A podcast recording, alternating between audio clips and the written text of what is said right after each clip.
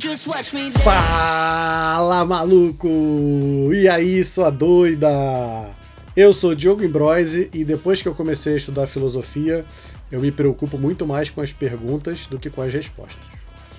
Olá! Eu sou Fernanda Sá e a pergunta que não quer calar é: E aí, já tomaram remedinho hoje? Remedinhos em dia, podcast em dia, vacina em dia. O bicho tá pegando, hein? Oh, Oh.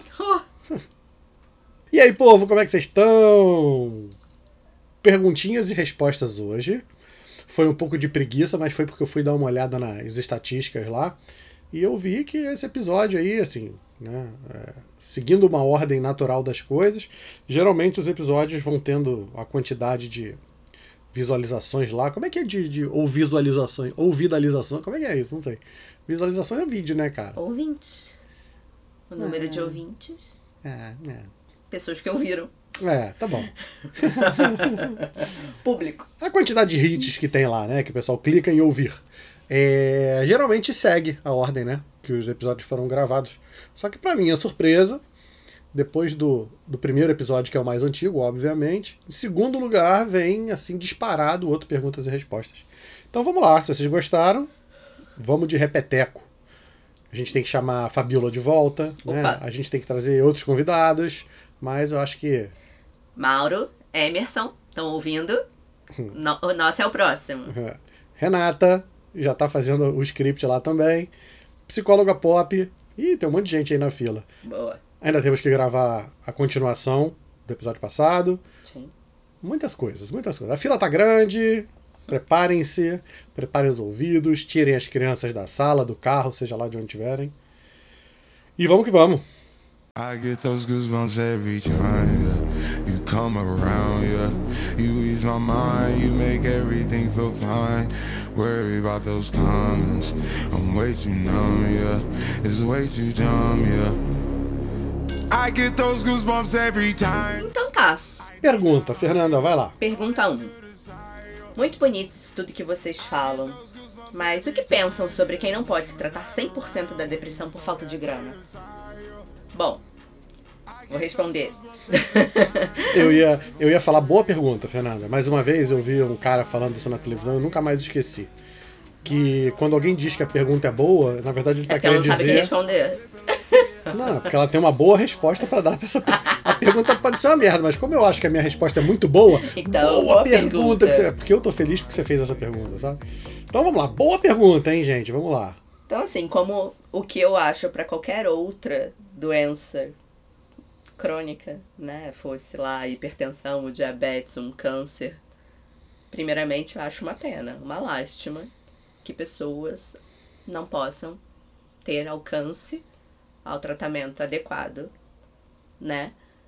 Mas acho que vocês querem saber mais a respeito de como que faz a terapia, de como que compra o remédio, de como que paga a consulta do psiquiatra.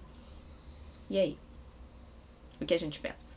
Bom, primeira coisa que eu acho que a gente tem que avaliar, Fernanda, é essa história aí do não tenho grana para pagar a terapia. Uhum. Acho que tem no mínimo dois casos aí bem distintos. Uma é, eu não tenho porque eu já pago a Smart Fit, eu já pago o Sei lá, Netflix. Fit, Netflix, uma pessoinha pra, pra cuidar da tua casa O lá Tinder. uma vez a cada 15 dias, uma vez por semana.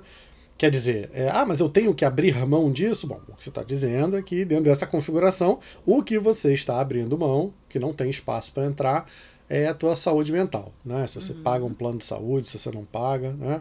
Na verdade, então, é, primeiro ponto é, é, é uma questão de prioridade, a pessoa realmente está priorizando outras coisas que ela não quer abrir mão e por isso não sobra espaço, não sobra grana, ou de fato é uma pessoa que vive ali contadinha, pessoa que ganha o salário justinho com os custos físicos ali para se manter, para sobreviver, né? Ela paga o aluguel dela ali, é, alimentação, o que ela vai fazer no mercado e tal, uma roupinha de vez em quando, né? e acabou. Então, é, pro primeiro caso, né, a gente não precisa nem responder, né, já está respondido. Questão de prioridade, talvez, né, se de fato isso aí tiver é, pegando, né, como o Freud fala lá, quando a dor de não estar vivendo for maior que o medo da mudança, a pessoa muda. Ou seja, se doeu o suficiente, você vai chutar o balde do que for e vai fazer o teu, o teu tratamento né, com medicamento, com terapia, ou seja lá com o que for. Enquanto não doeu o suficiente, quanto der para postergar, talvez você postergue mesmo. Mas vamos lá, acho que é o mais importante para o caso das pessoas que não tem como marcar. Só não tem bala na agulha para pagar a doutora Fernanda nem para pagar o Diogo, que são caros mesmo. O que, que eles fazem, Fernanda? Bom, para ter acesso médico, e aí eu vou usar a realidade do Rio de Janeiro, que é a realidade que me cabe mesmo, é, na qual eu tenho experiência, em se tratando de sistema único de saúde, a sua porta de entrada vai ser sempre o médico de família. Não adianta você querer marcar a consulta com um psiquiatra que isso não vai existir. Aí você vai questionar, ai, mas Fernanda, eu não consigo, né? sei lá, onde eu moro, o postinho não tem médico. É uma, é uma realidade também. E aí eu sinto mais ainda. Mas pensando num cenário ideal, você vai ter a sua equipe adscrita, você vai ter o seu médico de família é, de referência. E aí a grande coisa é que os casos que vão de fato chegar na mão do psiquiatra, na maior parte das vezes são os casos mais graves, assim, né? São um quadro de depressão maior, já com um episódio mais grave, às vezes já com ideação suicida, ou os transtornos afetivos bipolares, um paciente em mania, por exemplo, um paciente esquizofrênico em um surto psicótico agudo. Esses casos, na maior parte das vezes, eles não conseguem ser manejados única e exclusivamente pelo médico de família. Uhum. E isso é um pouco do motivo de eu ter feito psiquiatria. Porque enquanto eu era residente, me angustiava demais chegarem pacientes para mim e eu não ter ferramenta para poder tratá-los da maneira que era necessária e não conseguir fazer com que eles chegassem até o médico que poderia fazer algo por eles. Então, entendo que no restante do país, cada estado, cada cidade, às vezes tem uma, uma, uma realidade diferente dessa, mas no Rio de Janeiro, de uma maneira resumida, quem chega na mão do psiquiatra são os casos mais graves, mais importantes, que requerem uma atenção mais especial, não é especial, mas mais qualificada, vamos dizer assim, né? Que é o especialista focal naquele momento. E também esse paciente que foi parar no psiquiatra, se uma vez ele foi estabilizado, ajustou medicação, tá com dose ajustada, não tá tendo crise, tá bem, ele vai voltar para o médico de família e não vai para o psiquiatra, a não ser que ele recaia. E é isso. Se é fácil, se é simples, eu sei que não é. Mas que existe caminho para se tratar, existe. O segundo, porém, dessa, dessa questão toda é: ainda que você caia na mão do psiquiatra ou esteja acompanhando com o médico de família, o rol de medicações que estão disponíveis, né, que são disponibilizados gratuitamente uhum. pelo SUS, é bem enxuto, né? A listinha é bem enxuta. E ainda dentro desses que são disponibilizados, boa parte muitas vezes se encontra em falta. Então, quando você consegue chegar ao médico, muitas vezes você não consegue manter o tratamento porque você não tem grana para comprar o remédio prescrito. Uhum. E às vezes também tem o quadro em que você não responde ao que foi prescrito. E aí você precisa escalar a, né, a droga, tem que trocar. E o paciente vai virar para você e vai falar também, doutora. Não, não existe a menor possibilidade, menor possibilidade de eu comprar esse, essa medicação. Então é óbvio que a gente é treinado, a gente aprende a lidar, né? A gente brinca um pouquinho entre nós, que é uma medicina de guerra muitas vezes, e é isso. Às vezes vocês vão pegar prescrições, não vocês, mas os meus colegas que, oh, que não estão tão acostumados e olham, nossa, mas esses remédios todos misturados assim, que, é. que doideira. Esse não, é o que tem disponível. Não é doideira. A gente faz isso pela falta de opção. Então, fazer isso é melhor do que não fazer nada. Então, eu acho que tem esses dois caminhos, assim. De, definitivamente não é o mundo ideal. Não é o mundo ideal.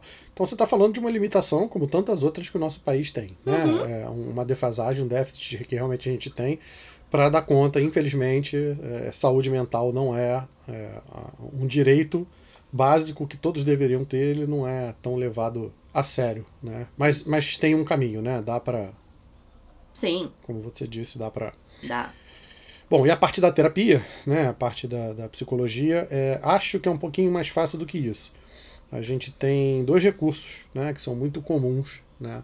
Primeiro é na, na, na fonte lá, no berço, onde psicólogos se formam. Então, toda faculdade que tiver um curso de psicologia, posso estar falando besteira agora, mas não tem problema, porque né, já falo besteira pra caramba mesmo. Se eu não me engano, o MEC exige que para a formação, né, que é para a instituição, na verdade, de um curso de psicologia, a universidade tem que ter um serviço chamado SPA, que é um Serviço de Psicologia Aplicada. O que, que é isso? Essa é a, é a parte do estágio. Né? Então, uma pessoa que vai querer fazer clínica no final da, da faculdade de psicologia, ela precisa começar a prestar atendimentos e ela faz isso dentro de um espaço da faculdade. Então, a faculdade disponibiliza o espaço, coloca uma secretária e abre isso para o público. Né? É uma clínica social, que a gente chama. Então, é, a gente abre isso para o público que tem menos grana, né? que tem uma condição é, menos favorecida, e faz-se uma triagem, entende-se qual é o problema, e essa pessoa vai para uma fila de atendimento. Não é uma fila que demora muito, né? Porque, como eu disse, todo mundo que está se formando precisa passar pelo estágio, quem vai fazer clínica necessariamente passa por isso. E aí, é, ah, mas eu vou ser atendido por um estagiário. É, é, o estagiário que vai te atender, ele já é a pessoa que está pronto para se formar. É, com um benefício ainda. Né? É, o psicólogo obrigatoriamente tem que ter uma supervisão clínica. Né? O psicólogo formado, ele faz necessariamente supervisão com outro psicólogo. É, esse carinha aí, que é o estagiário, que está começando, é, ele faz uma a duas horas, ele não pode atender mais do que duas pessoas, então ele atende duas horas ao longo da semana e tem cinco, seis horas de supervisão lá com o grupo dele. Quer dizer, ele consegue destrinchar tudo do caso dele e ter um acompanhamento de perto por um professor lá que é mestre, que é doutor, que manja muito do que está acontecendo ali. Então você vai estar tá sendo muito bem assistido por alguém que também está sendo muito bem assistido. Né? Então, falando da realidade do Rio de Janeiro, mas você pode procurar na sua cidade aí. Aqui é Universidade Veiga de Almeida, é, Estácio de Sá, PUC. a PUC. É, O to- ERJ tem. Ah, o FRJ o FRJ, o ERJ. Como é que faz? Vai na faculdade, liga para a faculdade, procura o SPA, Serviço de Psicologia Aplicada, e vai para a fila. Né? É, Como eu disse, não é uma fila que demora muito e você vai ter um atendimento de qualidade lá. Outra possibilidade, geralmente, né, quando psicólogos começam a fazer atendimento, eles reservam algumas horas também da sua agenda para fazer o tal do atendimento solidário lá, né, um atendimento social. Então, é, eu Diogo já estou há algum tempo nessa batida. Eu hoje estou com dois, dois ou três, dois, dois pacientes só, né, é, de clínica social. Não tenho mais espaço, realmente eu já cedi né, para a sociedade esse tempo. Eu já atendi durante muito tempo, muita gente aí numa clínica social. E agora eu estou fechando a clínica social, então à medida que esse pessoal vai tendo alta, é, eu não reponho essas vagas. Né? Então, o psicólogo recém-formado, que vai estar ali com dois, três anos, até cinco anos de formado, ele ainda vai estar com isso rodando, né? uma clínica ativa. É de graça, Diogo? Não, não é de graça, assim como o SPA também não é. Tá? Uma coisa que, que fica muito, muito claro na faculdade de psicologia é que é, o investimento da pessoa que está do outro lado precisa ser financeiro também. Então, cara, é, o- é o pessoal que vai lá no fim de semana, gosta de passar na padaria para comer lá o franguinho assado com farofa.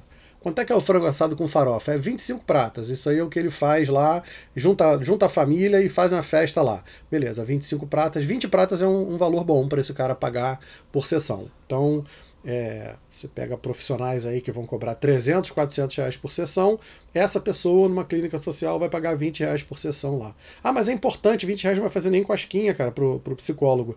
Não é, o psicólogo vai doar esse dinheiro aí, ele vai comprar quentinha, vai comprar um lanche lá no, na, na- na lanchonete lá com, com M amarelo e vai doar esse troço. Não é por ele, é por quem está do outro lado investir, entender que isso é um investimento também que precisa ser feito, um investimento financeiro, inclusive. Então, vários psicólogos, né, que vocês buscarem, vocês perguntem por clínica social. Você tem vaga para tua clínica social? Como é que eu faço para entrar para tua clínica social? E aí você fica numa filinha, essa fila pode demorar mais um pouco, porque a gente não sabe quantas vagas são, como é que está a disponibilidade do psicólogo, mas é uma outra via aí que também pode ajudar. Acho que essa pergunta aí tá, tá bem coberta, né? Nunca ouvi a resposta tão completa para uma pergunta que deve ser a dúvida de muita gente, sem dúvida. Né? Não, eu acho que. Não, eu tô ouvindo você falar e. É que eu tenho paciente meu que tá em, em SPA, né? Acompanhamento em SPA. Uhum. E, e o que você falou, assim, é muito importante. É isso. Um, que aquele. A ânsia de aprender, na maior parte das vezes, é tão grande que aquele profissional se dedica muito, Muito. ao caso do paciente. É verdade. Muito. É verdade. Então, a experiência do, do paciente costuma ser muito positiva. Porque geralmente os casos que chegam para esses profissionais não são tão simples assim. E é o que você falou, vai ter um profissional atrás dele dando suporte, né? Uhum. E tem todo um conhecimento que vem agregado. A parte chata é que esse profissional se forma. Uhum. Ah, então, se você tem um caso que. uma coisa vai... vira outra. Mas uma coisa vira outra, é isso. É, uma vez que você está dentro do SPA atendendo alguém e se forma, você leva para dentro. O teu primeiro paciente vai ser o paciente que você atendia no SPA. Você leva Nem ele junto. sempre. Nem sempre. Essa minha paciente ficou, entre aspas, órfã. E essa tem sido a maior dificuldade dela nesse momento. sacanagem. Ela não tá vinculando com a nova profissional. Pô, que vacilo. É, foram dois anos quase de terapia. Pois é, que vacilo de quem foi, né? e cara? aí a profissional que a acompanhava não não faço ideia porque por quais motivos, não sei se está no país, saiu, se parou de atender, não faço ideia. Mas ela precisou trocar. Então, também é preciso só ter consciência de que essa mudança pode existir no meio do Ah, caminho sim. e caso Mas exista como- não é problema. É, mas como pode existir dentro da terapia normal, porque você se Exato, mudou de, exato. de cidade e estado, porque teu terapeuta mudou a linha ou mudou o local. Você é uma pessoa ou... que nunca trocou de terapeuta, né? Você fez o tempo inteiro com a mesma Foi, pessoa, é né? verdade. É. Mas eu, em cinco anos, Ah, caminhando pra um pouquinho. seis, passei já por uma, duas, três, quatro. Tô no quinto terapeuta diferente. Promíscua. Passou na mão de todo mundo. Não, é. All the crazy shit I did tonight, those would be the best memories. I just wanna let it go for tonight. That would be the best therapy for me. Próximo, Fernanda, vamos. Chega. Chega dessa pergunta. Lê aí. A próxima chegou diretamente pra você. Ah, sim. A pessoa pediu pra não se identificar. Vamos para uma historinha dela e aí a gente entra com uma pergunta. Ó, com os aprendizados na terapia, vamos mudando e tomando algumas atitudes diferentes. Algumas pessoas que estavam acostumadas a vida toda eu estar sempre ali servindo, abraçando as responsabilidades deles, dando satisfação da minha vida, resolvi os problemas deles e ainda ouvia calada mesmo que estivesse me diminuindo. Me parecem que estão irritados e incomodados com a minha mudança. Ando escutando direto um disse-me-disse, indiretas provocações. Estou sem paciência, não explico e nem retruco. Mas minha pergunta seria sobre o retrucar, pois tem hora que tenho vontade, sabe? Não sei se estou agindo certo, se devo devolver e como ser assertiva nisso tudo. Maneiro, né? Contextualizada, bem detalhadinha, bem. Essa, essa tá tratadinha já. Essa tá bem tratadinha. é. Hoje, no dia que esse episódio está sendo lançado, eh, ela vão cantar parabéns para ela. Não vou dizer porquê, mas né, não é para ser identificado, não é para ser identificado. Mas hoje ela tá de para... parabéns você, tá bom? Parabéns. E aí, quer falar? Falo eu? Fala não? você. Falo eu? Tá bom. Só tomar cuidado, né, moça? Porque quando você fala sobre o retrucar, é, o retrucar é dar continuidade a uma ação que alguém começou e não foi você. Então alguém teve a iniciativa, você, tá, você, você mapeou muito bem. Ó, relações são dinâmicas, dinâmicas de interesses, né? Quando tem o interesse de um lado que casa com o que o outro tem para dar e vice-versa, a gente fecha uma relação. Enquanto a relação tá boa para os dois, vai se mantendo. Quando fica ruim para alguém, alguém grita e tenta restabelecer, renegociar isso. Não estava bom para você e você na tua terapia aprendeu e começou a agir de forma diferente. Quando você age de forma diferente, quem está do outro lado grita. Né? E aí, uma das formas de te trazer para dentro desse círculo de novo é através da crítica. Quer dizer, a pessoa está pensando, está entendendo ou simplesmente agindo de forma intuitiva, é, gritando. Né? O bebê chorão lá. Tiraram a chupeta e o bebê está chorando lá, reclamando porque ele não tem mais o que quer. Se você retruca, né, você continua alimentando, retroalimentando, mesmo que seja por uma via negativa, o que está acontecendo nessa situação. Você falou de assertividade. A saída é por aí, tá? O que é assertividade? Assertividade é quando eu posso dizer tudo que eu sinto, tudo que eu penso, tudo que eu vou fazer, estou prestes a fazer, desde que eu mantenha uma forma adequada de comunicação, ou seja, que eu não escale tom de voz, que eu não use palavra de baixo calão, que eu não. Né? Então, eu posso me dirigir a um guarda de trânsito e perguntar: é, meu amigo, boa tarde, por que, que você está me multando? Né? Eu não preciso chamar ele de senhor, doutor, eu não preciso pedir licença para falar, eu não, mesmo que hierarquicamente naquela relação ali ele esteja acima de mim. E ele vai me falar assim: ah, não, eu tô te multando porque você parou onde não pode estacionar. Ué, mas não tem placa nenhuma aqui, não. Mas no código de trânsito diz que você não pode parar dois metros aqui de uma esquina. Né? Então, ser assertivo é colocar o que você pensa, o que você sente, você tem direito de fazer isso. Dito isso tudo, eu complemento: doa a quem doer. Uhum. Então vamos lá. É, a tua intenção não é ferir o outro, não é machucar o outro, não é magoar o outro. Né? Mas você tem direito de fazer o que te proteja, o que te preserve, doa a quem doer. Ou seja, isso também pode vir a machucar o outro. Então o que você precisa fazer, o que é a comunicação assertiva nesse caso aí que a gente está falando? É você colocar os novos limites. É você delimitar como é que essa relação vai funcionar a partir de agora. É falar, fulano, olha só, não vou mais fazer. Fazia ou não fazia pelos motivos tais, tais e tais. Ou enfim, agora eu decidi que não vai ser mais assim. Agora eu vou agir dessa forma, vou fazer isso, vou fazer isso, não vou fazer aquilo. Sinto muito, né? Que você fique, né? Você pode realmente ficar chateada com isso. Você está perdendo, né? Nessa relação.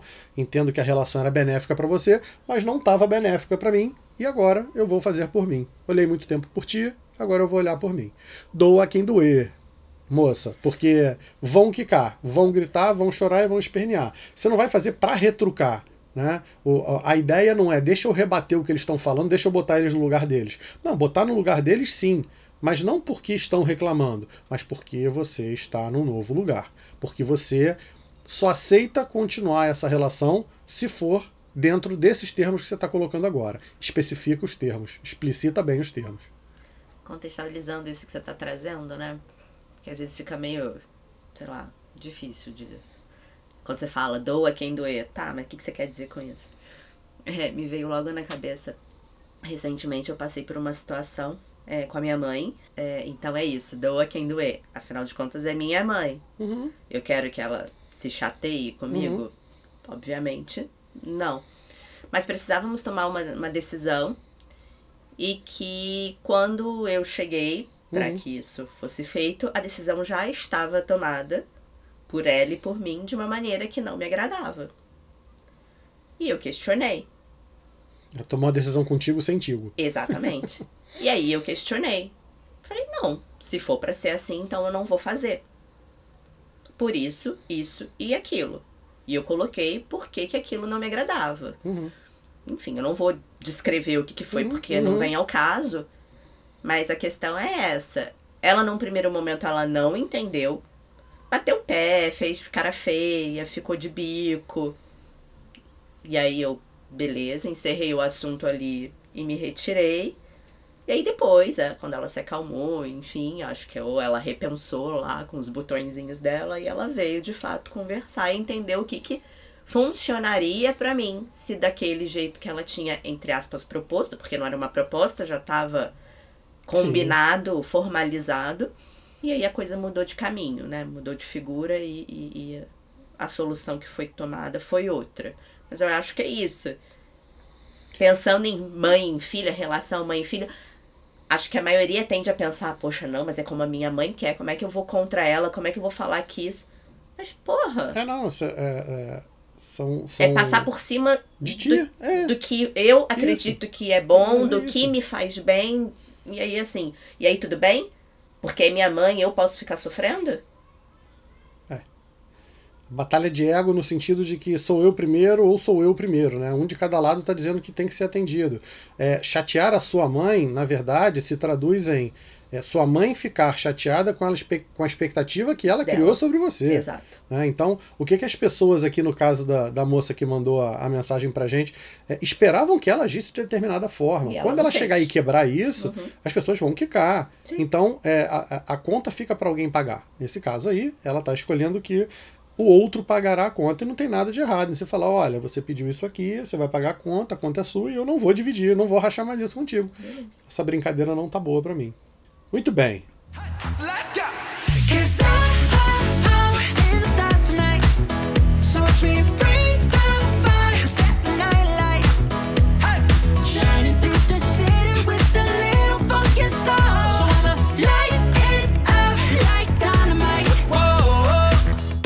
Muito bem.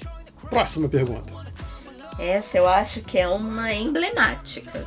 Hum, O que acontece se eu beber tomando meu tarja preta? E aí vamos entender aqui o tarja preta como é, tarja remédios controlados, controlados. psicofármacos, né? Que preta. mexem Beleza. aí Tá. no sistema nervoso central, cabecinha. Você diz o quê? Botar o, o Lexapro lá, o Lexotana na mãozinha, pegar a Estela e botar tudo pra dentro, é isso? Não sei Vai se a tomar pessoa. com o remédio, é Não isso? sei se a pessoa quer tomar com o remédio, mas também é uma Ah. possibilidade. É, é, sempre é, pô. Claro que é. Você escuta muito isso? Não, porque você não prescreve, né?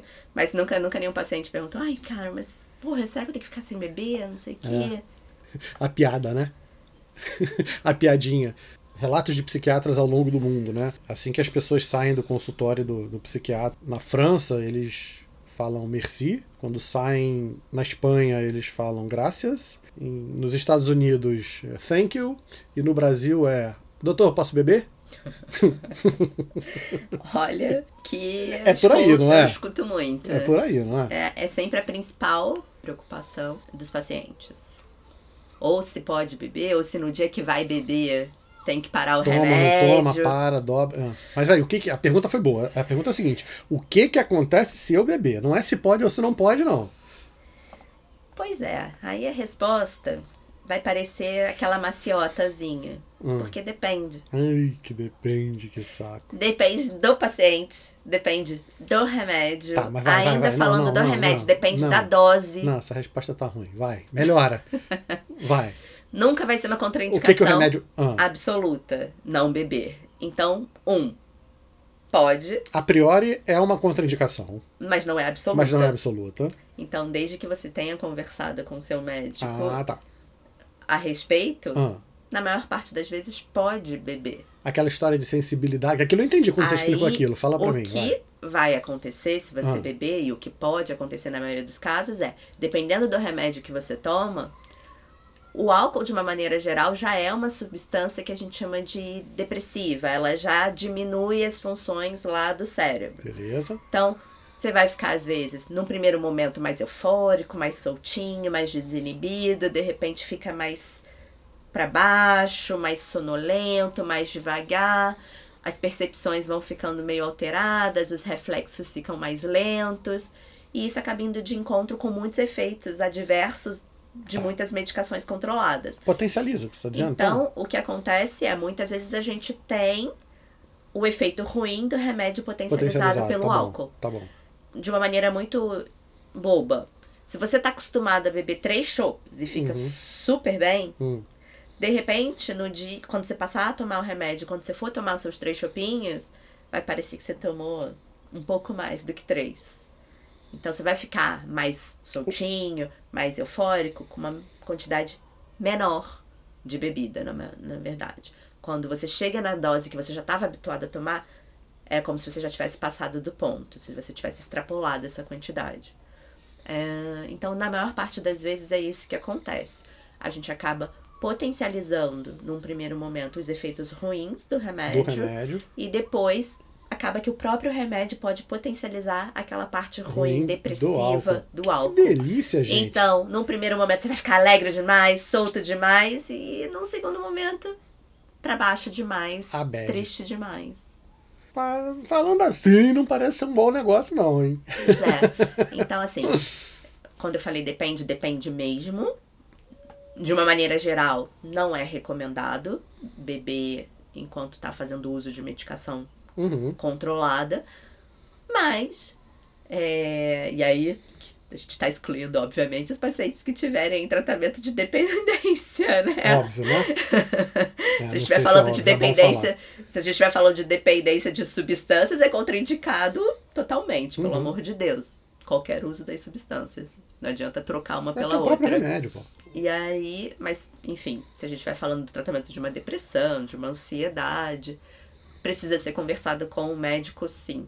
Se você gosta de beber, se isso é algo que se você for tirar completamente da tua vida vai te fazer trazer um problema, é preciso colocar isso claro para que ele consiga setar ali os seus limites do que vai funcionar melhor pro teu caso. Não vai mentir pro médico, né, cacete? É. Não, você bebe socialmente. Socialmente. é. Mas o que, que é social pra você? Me descreve. Pra mim, que aí eu sempre falo eu- pro paciente, né? eu- Bom, social pra mim pode ser beber 12 latinhas todo dia, sete dias da semana.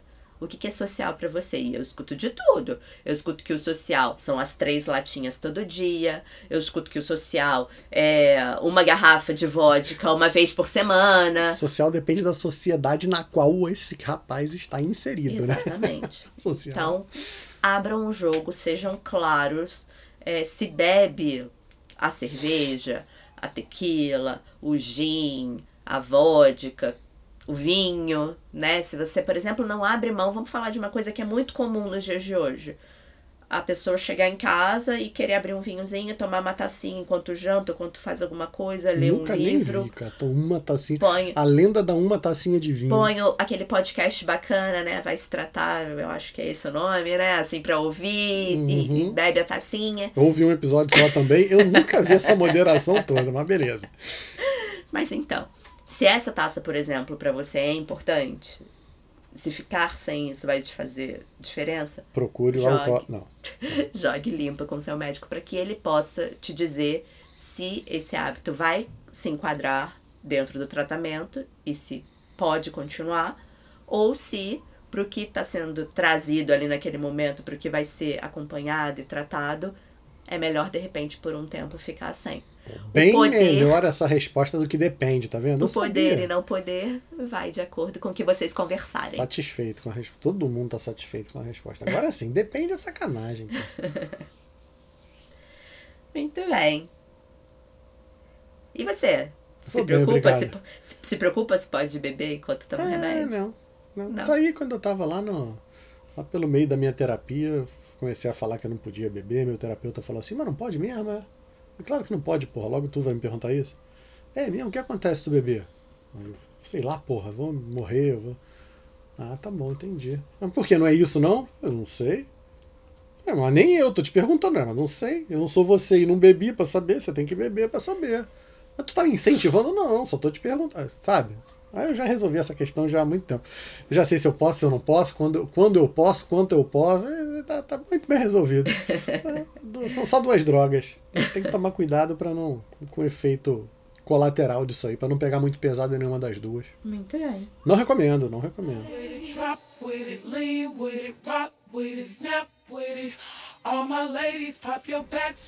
Fala, fala tudo, vai. Próxima pergunta. Estou pensando em fazer terapia. Muito bem. Qual Opa. abordagem vocês recomendam? Hum, outra que também dava pra puxar a brasa pra sardinha bonita, dava pra dar aquela resposta protocolar, mas hum, muito respeito aos ouvintes, né, cara? A gente não vai fazer essa palhaçada, né? Vamos falar. Vamos jogar limpo como sempre, vai. Qual é a resposta protocolar? Vai, Fernanda. Responde você. Terapia cognitivo comportamental, Por- TCC. TCC. Por quê? Se essa indicação tivesse vindo de um médico, a maior parte, a- não a maior parte, a principal explicação é que essa é a única linha em que existem estudos que mostram a sua eficácia, principalmente nos, no tratamento dos transtornos de ansiedade. Então, a gente está falando aí de medicina baseada em evidência. Uhum. Mas eu, Fernanda, quando meu paciente me pergunta isso, eu vou falar que é a terapia que funciona para ele. A linha, no caso, Ah, tá. a abordagem que funcionar para ele. Tá. Acho que um bom é, é, tratamento, né, é aquele que é conduzido da forma em que o paciente consegue se sentir acolhido, é, não é livre, mas confortável, para poder trazer ali dentro o que de fato lhe traz transtorno, lhe causa transtorno. Porque não adianta nada você chegar na, na, na terapia e você não conseguir falar com a pessoa que está na sua frente, ou enfim, seja por vídeo pessoalmente. Não vai não funcionar, né?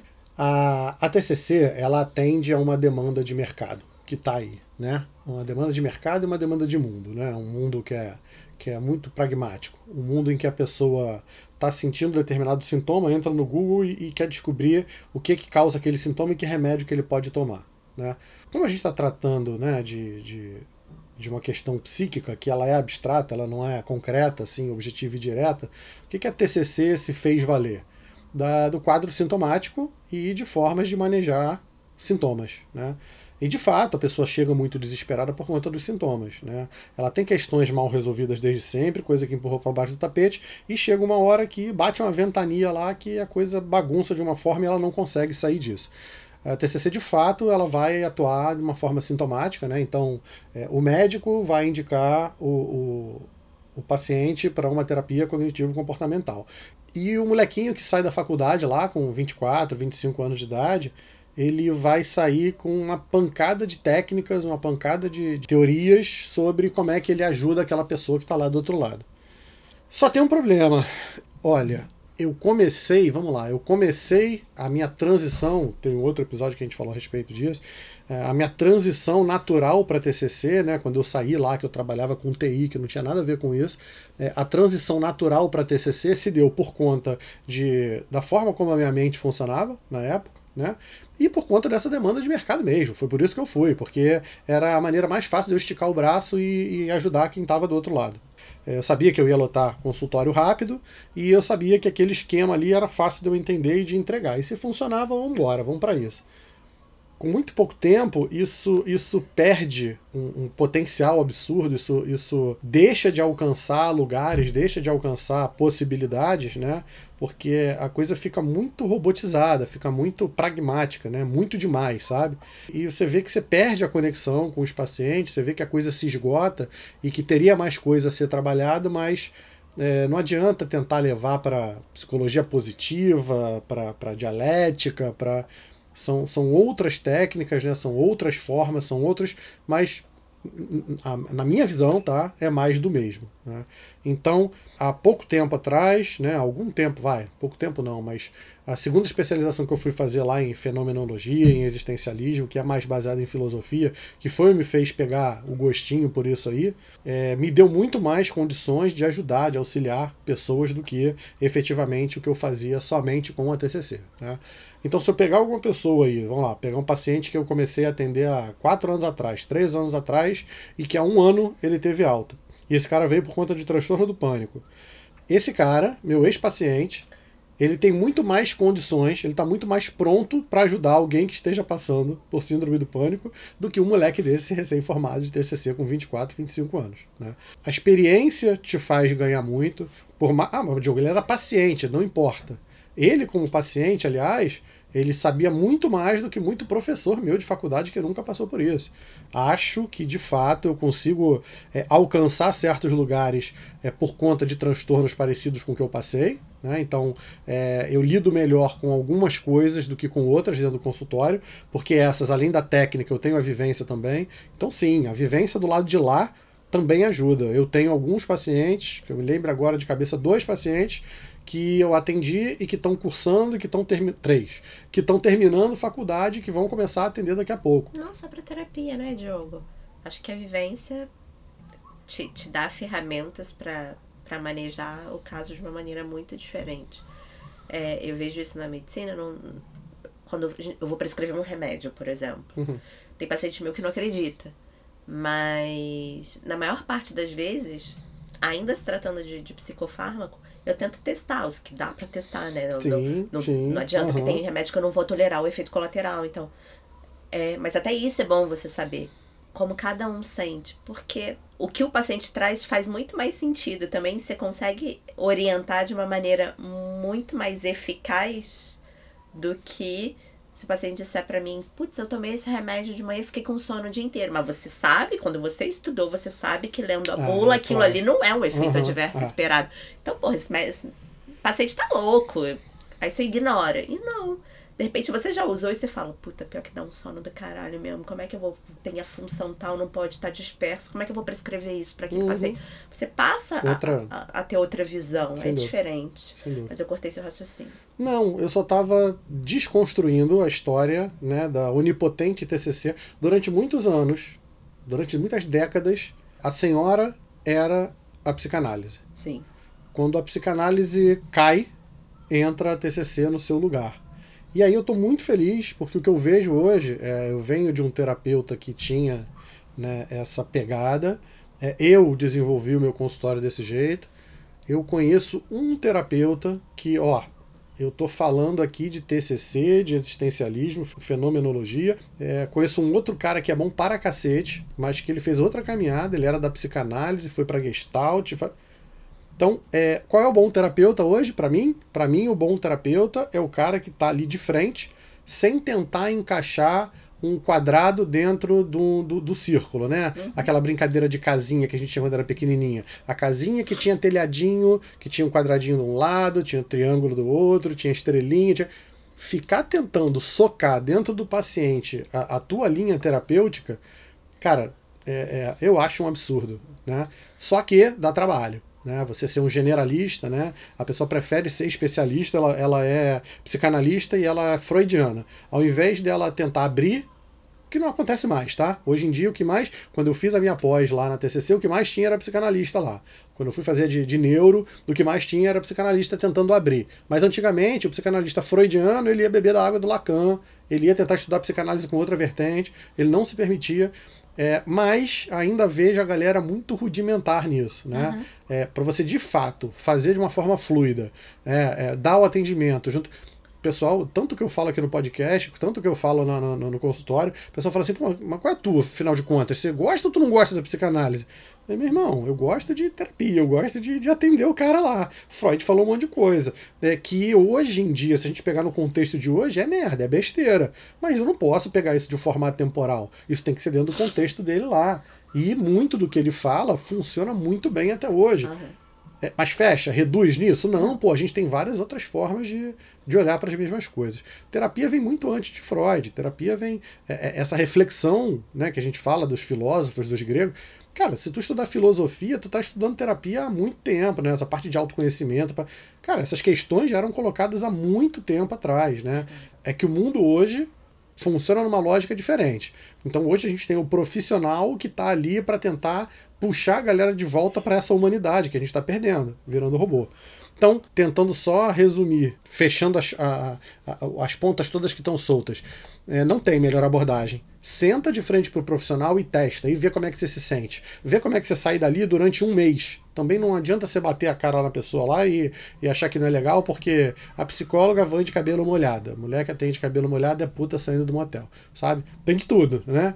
Ah, não, porque o cara tava lá, tava mais preocupado, ele não falou nada, ele ficou só me ouvindo falar. Porra, tu chegou vomitando, tu não parava de falar, o que, que ele ia falar? Talvez ele te quisesse até pontuar alguma coisa, mas ele deixou você mais à vontade. Então, testa. 4, 8, 12 sessões, testa um mês, dois meses, três meses e vê o que que isso tá mexendo contigo. Vê a conexão que você tem com a pessoa, vê o que que tá rolando.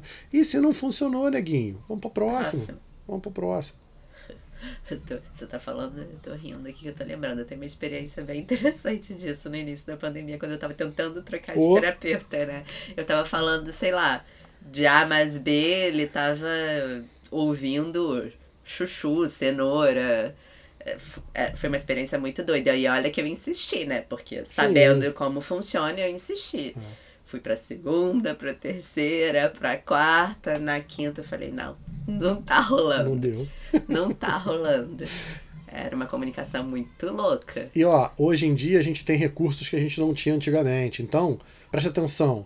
Joga no Doctoralha e vê se o cara tá lá Sim, e verdade. quem é, é o que que os pacientes estão falando a respeito. Caguei para as estrelinhas. A estrelinha não é um problema, né? A estrelinha ela, ela vai dar um indicativo ali. de- Não, não, é, não é isso, né?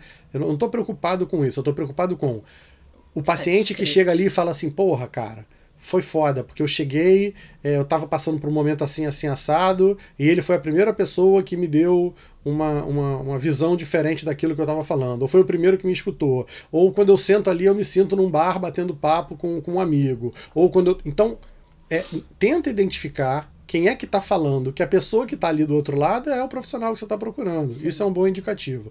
Outra coisa é, fuça o cara, caça o cara, caça a mulher, vai para o Instagram, vai para o YouTube, vai. Se o profissional não está se atualizando nessa área, o problema é dele. É uma grande oportunidade que a gente tem hoje de mostrar qual é o nosso trabalho. Então, o cara que vai dar uma olhada lá, vai, vai fuçar lá o Diogo Ambrose, meu irmão, eu não vou te atender de terninho nem de jaleco. Nada contra, várias amigas já que atendem de jaleco, até porque mulher tem a questão de não, de não ficar exibindo o corpo. De não... Meu irmão, vai ser camiseta, eu vou bater papo com vocês, é, não, não- sabe? Não, não tem esse lugar. O meu, o meu consultório não vai estar super, ultra, mega florido. Eu não vou estar atendendo num lugar impecável. Vai ter um negocinho descascando na parede aqui atrás. Vai ter um. É, é. é. Então, é, mas se isso não te faz bem, se isso não te cai bem, tu nem vai. Tu vê como é que é esse cara falando, tu vê como é que é tipo de postagem que esse cara faz. Ah, eu sou, sei lá, direita, ferrado, conservador, família tradicional, não sei o quê. E o cara lá é um baita de um, um bandeirinha lá vermelha. Então, cara, não vai, velho. Tu vai para discutir política no negócio, você acha que isso vai influenciar a tua terapia? Não vai. Ou seja, busca nos bastidores, porque isso tá aberto hoje em dia. Vai conhecer, vai saber quem é o profissional, para você, às vezes, colocar um filtro antes de você ir para o encontro pessoal ou para terapia online. Mas aí fica um, um, parênteses aqui também, né? Por isso que não conseguem ouvir o podcast, porque acham que eu falo palavrão demais. Na consulta eu sou boazinha, tá? Eu escuto muito mais do que eu falo. Um. Va- Vai trabalhar a tua imagem, então. E dois. Eu, ah, às vezes até falo alguma coisinha, Seu mas só personagem, esse teu teu personagem vai te fuder.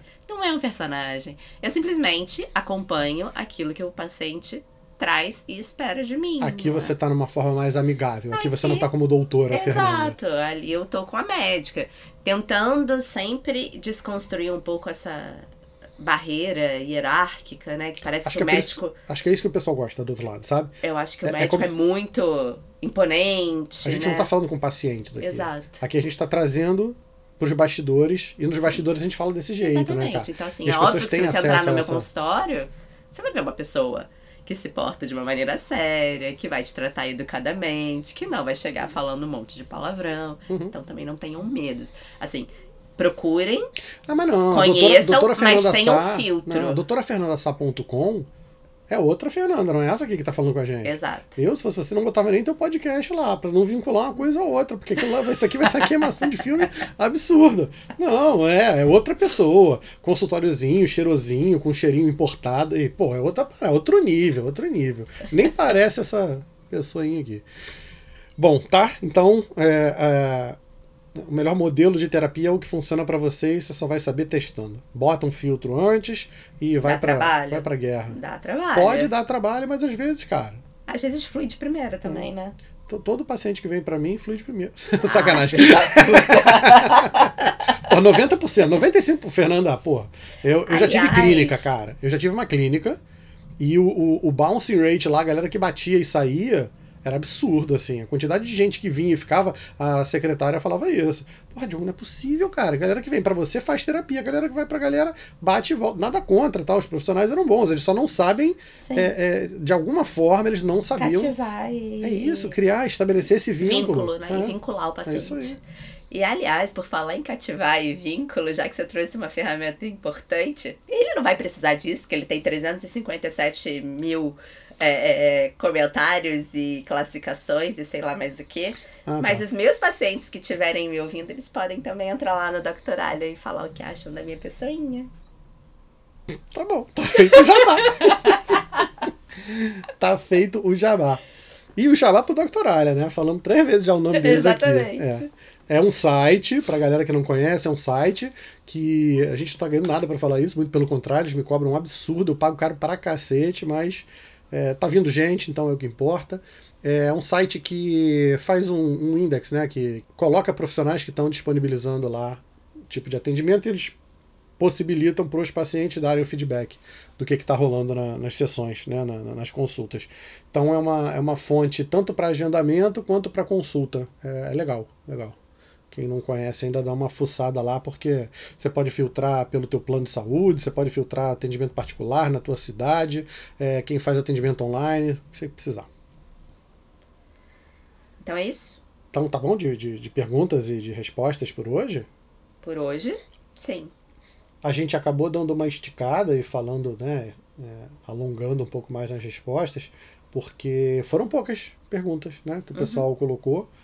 Acabou que a gente deu uma, uma boa filtrada com que a gente pudesse botar um conteúdo que realmente agregasse. Tem coisa que é de bate-pronto, né? Que a gente está acostumado a responder lá nas caixinhas. Acompanhem lá o pessoal que, que tá só aqui pelo Vai Se Tratar.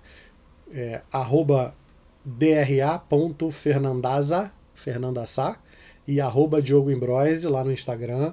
Ali rola todo dia. Pessoal que, que faz, né, que estuda psicologia ou que já é psicólogo, que se interessa, né, trabalha com alguma coisa do tipo, e quiser seguir, eu tô fazendo um conteúdo exclusivo, né? Não é OnlyFans, não é. não é nada de desse tipo, mas é para poder bater um papo mesmo com o pessoal aí sobre os bastidores, né? Coisa que pacientes não têm acesso, falando mais sobre atendimento e tal. Não estou vendendo curso, nada do tipo. Quem quiser entrar lá que não estiver participando ainda, eu sempre posto uma coisinha lá no meio do dia para para trocar essa ideia aí com quem está distante, né? Canais abertos, fiquem à vontade. Aguardamos críticas, sugestões. A gente quer ouvir vocês. Ok. Ok. Vamos nessa. Chega. Por hoje é só. Tchau. Por hoje é só, pessoal. The way you move, the way you feel. One kiss is all it takes. like all you